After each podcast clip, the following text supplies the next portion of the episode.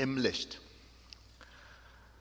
Äh, liebe Geschwister, meine Frau und ich und als Familie haben wir da einen Ort, den äh, wir lieben und die viele Fernheimer und Mennos und Neuländer auch lieben, ähm, am Wasser und mit so Häuschen und Betten und Wegen und so weiter.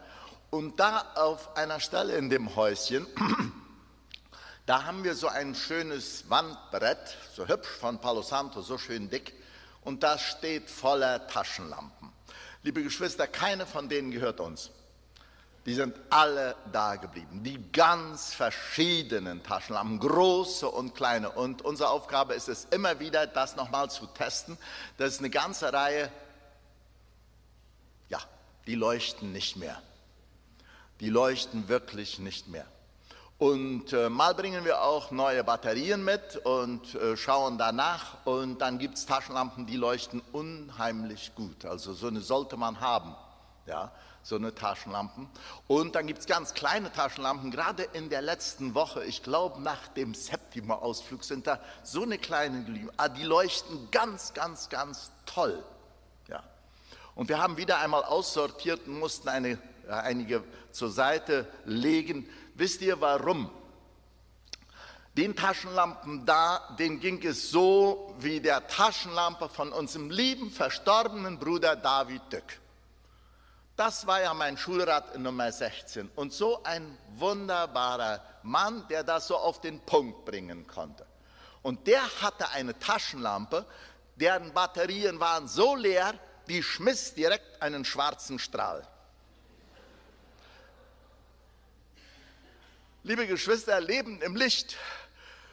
Dieses Bild von Onkel Dick, von der Taschenlampe, die, die schmeckt direkt einen schwarzen Strahl, ja, einen dunklen Strahl, das ist mir zum Bild geworden für diese Predigt aus Epheser Kapitel 5 von 1 bis 21. Und ich muss immer zu denken, ob es nicht einige Leute, die sich Christen nennen, auch so geht, dass ihre Taschenlampe nicht mehr leuchtet und dass sie einen fast dunklen Strahl ausstrahlen oder einen unguten Geruch verbreiten oder Missmut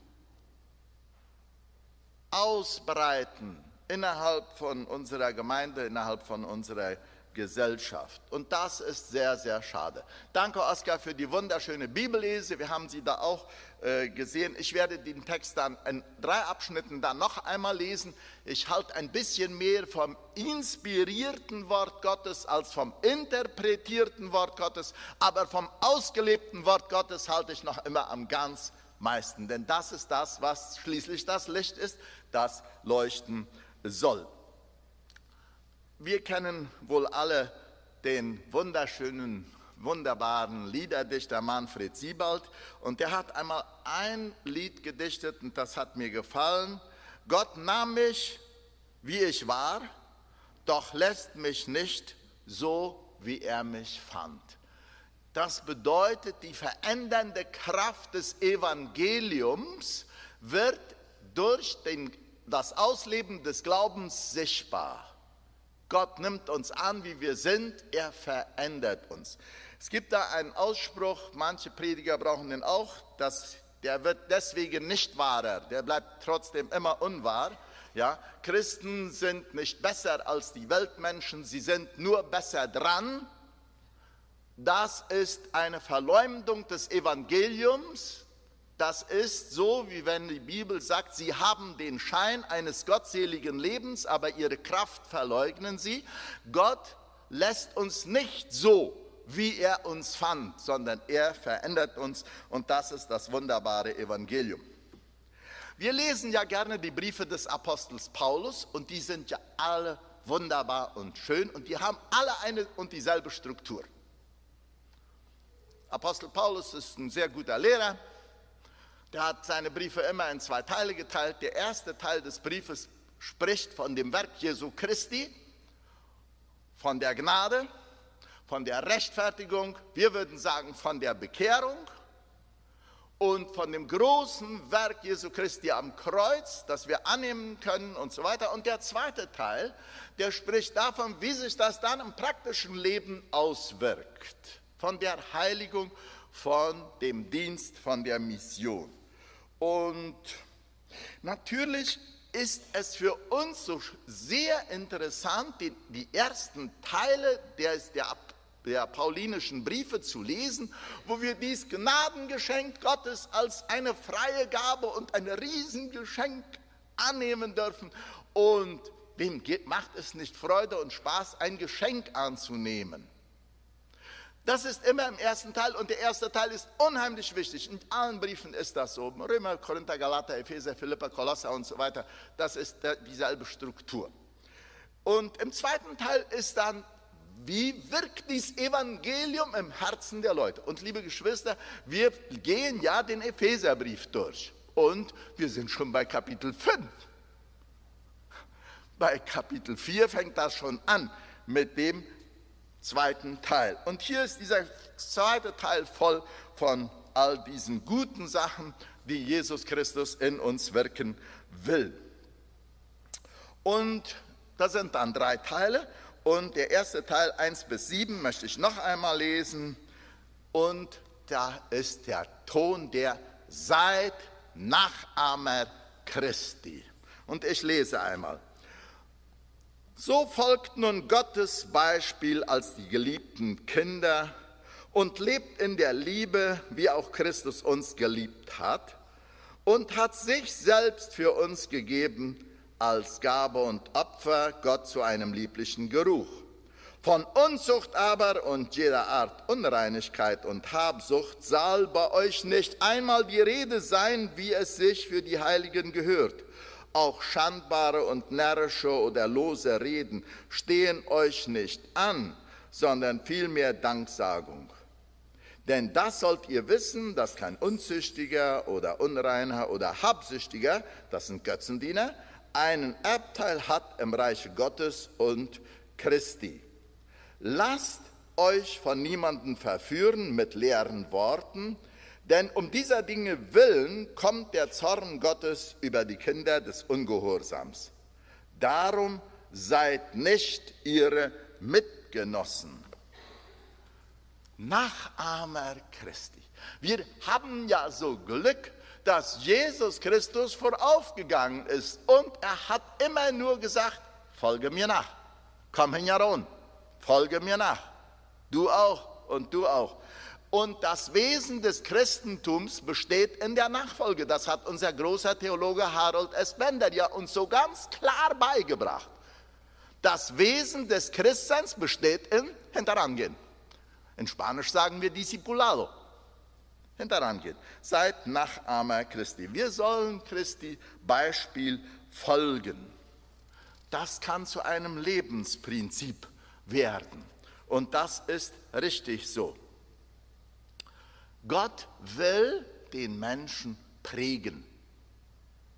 Und wir dürfen uns von Gott prägen lassen.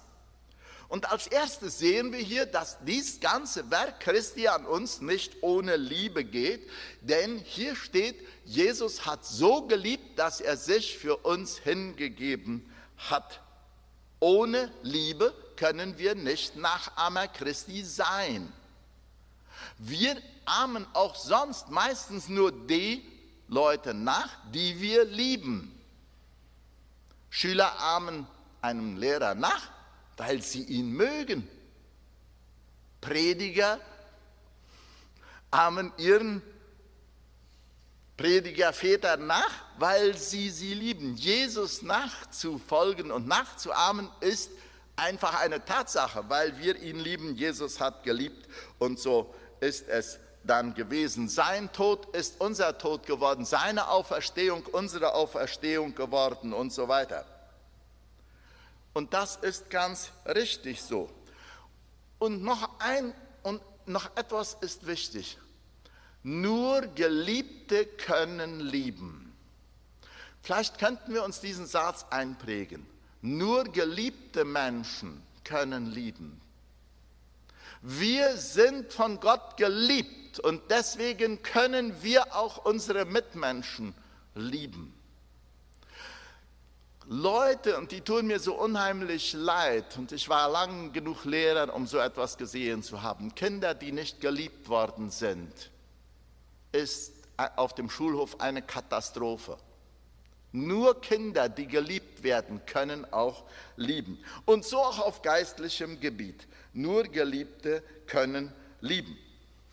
Ohne Liebe geht es nicht. Als zweites, ohne radikale Abkehr vom Bösen geht es auch nicht. Christus hat sich für uns geopfert und jetzt sollen wir Christus ähnlich leben. Das ist hier die Botschaft. Und das bedeutet zuerst einmal eine radikale Abkehr von all der Finsternis. Passt auf vor dem dunklen Strahl. Passt auf vor der Finsternis. Dafür gibt es Taschenlampen. Luther wollte ja den alten Adam auch ersäufen, stellte aber fest, der Kerl kann schwimmen. So leicht ist das nicht, den alten Adam. Die Finsternis will immer wieder hervorbrechen und so weiter. Paulus malt ja uns die Liebe Christi und das neue Leben so wunderbar aus, aber er ist ein guter Menschenkenner und weiß, was da drin im Herzen ist. Und deswegen ermahnt er ganz scharf und sagt, worauf es ankommen soll. Du bist mit Christus ein neuer Mensch geworden. Jetzt fall doch nicht wieder zurück in die alten Lebensweisen mit Selbstsucht und Geldliebe und so weiter. Lebt im Licht, lebt in der Liebe und hasst dann das Böse. Habt Angst vor dem Bösen. Hier heißt es sogar, davon soll nicht mal geredet werden bei euch. Wisst ihr, wenn man erst davon redet, dann prägt sich das ein und es wird plötzlich zur Selbstverständlichkeit und so weiter. Hier werden einige Sachen erwähnt. Unzucht zum Beispiel soll nicht mehr sein. Die entstehen ja durch sündige Gedanken und so weiter, weil wir sind der Tempel des Heiligen Geistes, der nicht verdorben werden soll. Was mir hier so sehr auffällt, das ist, dass hier Unzucht, was ja bei uns Maniten Sünde Top Nummer eins ist, genau in dieselbe Reihenfolge gestellt wird wie Habsucht. Aber wer es zu was gebracht hat, der gilt ja bei uns doch etwas. Wo ist da die Grenze von Habsucht und so weiter und Schaffensdrang? Sex und Mammon werden hier erwähnt in eins und demselben Satz. Und er sagt, passt auf, das ziemt sich nicht für Gottes Kinder. Bei euch soll nicht die Rede davon sein, und das sagt schon etwas aus. In Vers 5 sagt Paulus, da wird er ganz radikal, weil er macht einfach eine Behauptung, kein Unzüchtiger. Das heißt, wer die Unzucht lebt, wer in der Unzucht beständig bleibt, wer in der Unzucht lebt, hat nicht Teil am Reiche Gottes. Das ist ein ganz scharfes Wort, das wehtut. Ein klares Nein der Unzucht. Und er sagt hier, passt auf, lasst euch nicht verführen. Heute ist ja die Verführung groß, äh, weil alles ist erlaubt. Alles kann gemacht werden. Die Welt zeigt sich uns in allen Zügen und so weiter. Lasst euch nicht verführen. Ähm, die Zeit ist eine böse Zeit. Eine radikale Abkehr. Da ohne geht es nicht. Wir sind hier in diesem ersten Abschnitt einmal auf Punkte eingegangen, die uns sagen, hey, lasst uns auf Christus schauen, lasst uns seine Nachahmer sein. Wir kommen zum zweiten Hauptpunkt, das sind die Verse von 8 bis 14, ich werde die auch lesen. Lebt als Kinder des Lichts. Da wird die Güte des Lichtes einmal richtig hervorgehoben und ich lese von Vers 8. Denn ihr wart früher Finsternis, nun aber seid ihr Licht in dem Herrn. Lebt als Kinder des Lichts. Die Frucht aber des Lichtes ist lauter Güte und Gerechtigkeit und Wahrheit. Prüft, was dem Herrn wohlgefällig ist und habt nicht Gemeinschaft mit den unfruchtbaren Werken der Finsternis, deckt sie vielmehr auf. Denn was von ihnen heimlich getan wird, davon auch nur zu reden, ist schon schändlich. Das alles aber wird offenbar, wenn es vom Licht aufgedeckt wird. Denn alles, was offenbar wird, das ist Licht. Darum heißt es auch in der Schrift, wach auf, der du schläfst und steh auf von den Toten. So wird dich Christus erleuchten. Liebe Geschwister, hier haben wir in diesem zweiten Teil Leben als Kinder des Lichts. So sollte eigentlich auch vorher das ganze Thema heißen. Leben als Kinder des Lichts. Paulus, der weiß von einem Einst und einem Jetzt. Früher wart ihr Finsternis, jetzt seid ihr Licht. Durch die Bekehrung durch die Taufe sind wir hineingekommen in die Gemeinschaft mit Gott, in die Gemeinde Gottes, wo es Licht leuchten soll und wo die Finsternis erstarren möge. Lebt als Kinder des Lichts. Da ist ein neuer Lebensstil gefragt. Ich habe das Beispiel ja schon so oft erzählt und ich erzähle das so gerne von Wilhelm Busch, von dem haben ja wir jeden Morgen durch den lieben Bruder Ewald Reimer diese Andachten. Der Wilhelm Busch, der hatte so einen schönen jungen Jugendlichen in seiner Jugendgruppe in Essen und der sollte ins Militär. Und Wilhelm Busch war doch sehr in Sorge. Wie wird es diesem Bruder da im Militär gehen? Der wird den Anfechtungen nicht standhalten können.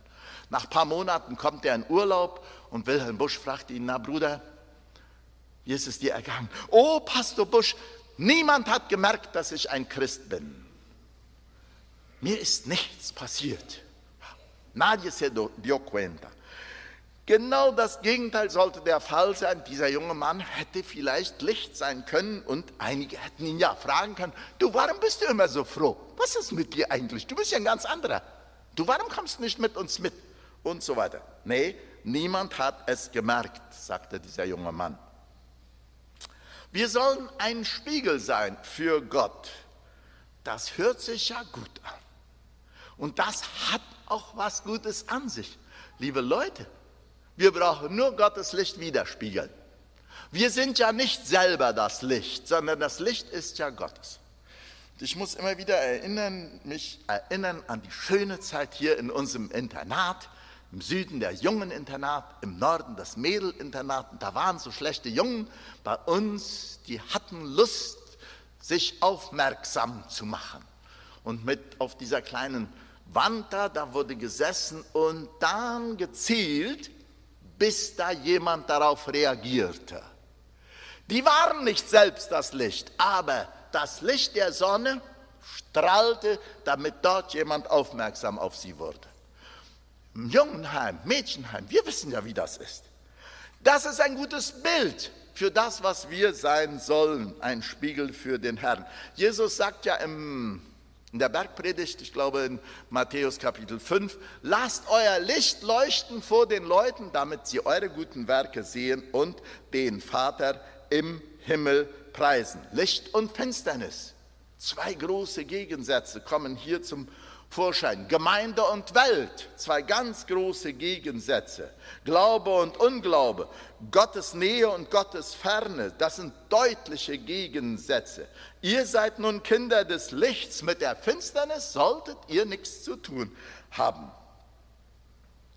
Ihr seid das Licht der Welt. Nun lebt auch als Kinder des Lichts. Und meine Frage hier an dieser Stelle ist, geht es uns so wie dem jungen Jugendlichen von Wilhelm Busch, keiner ist was inne geworden? Oder merkt man an dir, dass du etwas widerstrahlst? Kann man an dir sehen, dass du einen großen lieben Gott hast und einen Heiland Jesus Christus, der für dich das sein Leben gegeben hat? Merkt man das? Es hat mir unheimlich viel Spaß gemacht, meine Zeit im Kultursektor, in den Museen. Und da den Leuten im Geschichtsmuseum von den Mennoniten zu erklären und denen zu erklären, dass wir eine Glaubensrichtung sind. Die kennen uns eigentlich nur als reiche Käse- und Joghurtmacher. Und manch einem gingen die Augen auf und über, dass wir Mennoniten irgendwas mit dem Glauben zu tun haben. Und ich durfte denen erklären, dass das Sinn des Christentums in einer Beziehung zu Christus steht. In einer persönlichen Beziehung. Wisst ihr, liebe Geschwister, es gibt fast keinen besseren Moment, um Zeugendienst zu tun, wie in dem Museum und von unseren Denkmälern zu sprechen. Von dem Eben Ezer. Bis hier hat der Herr geholfen. Und all dies, dies können wir machen. Von dem Jesus, der sich uns zuwendet. Von dem, wenn er sagt, hey, Gemeinsamkeit und Entwicklung, wir sind hier zusammen. Es hat mir unheimlich viel Freude gemacht, da Zeuge für Christus zu sein. An Leute, die uns noch nicht, die noch nicht begriffen haben, was ist mit dieser Gesellschaft los hier. Ah ja, das hat was mit ihrem Glauben zu tun. Arbeit, Eintracht und Glaube, die drei Säulen im Zentrum von Philadelphia. Ah, por eso. Und das ist so wunderbar. Und das ist genau das, was der Apostel Paulus hier will, von jedem Einzelnen von uns. Wach auf, der du schläfst, das ist eine Unterstellung. Wir könnten uns bei Paulus hernach auch noch ein bisschen beklagen und sagen, Paulus, du machst genau das, was Conny Neufeld nicht gefällt. Du unterstellst. Ich mag diese Unterstellungen nicht. Aber Paulus sagt, wach auf, der du schläfst. So wird dich Christus erleuchten. Der setzt voraus, es könnte sein, dass da ein paar Stück in unserer Gemeinde schlafen und nicht das Licht seiner Liebe ausstrahlen und so weiter. Und wir kommen zum letzten Punkt. Das sind die Verse 16 bis 21. Sorgfältig und klug leben. Ich lese diesen Abschnitt und damit ist dann der dritte Teil dieser Predigt. So seht nun sorgfältig darauf, wie ihr euer Leben führt, nicht als Unweise, sondern als Weise und kauft die Zeit aus, denn es ist böse Zeit. Darum werdet nicht unverständig, sondern versteht, was der Wille des Herrn ist. Und sauft euch nicht voll Wein, woraus ein unordentliches Leben folgt, sondern lasst euch von Gott erfüllen.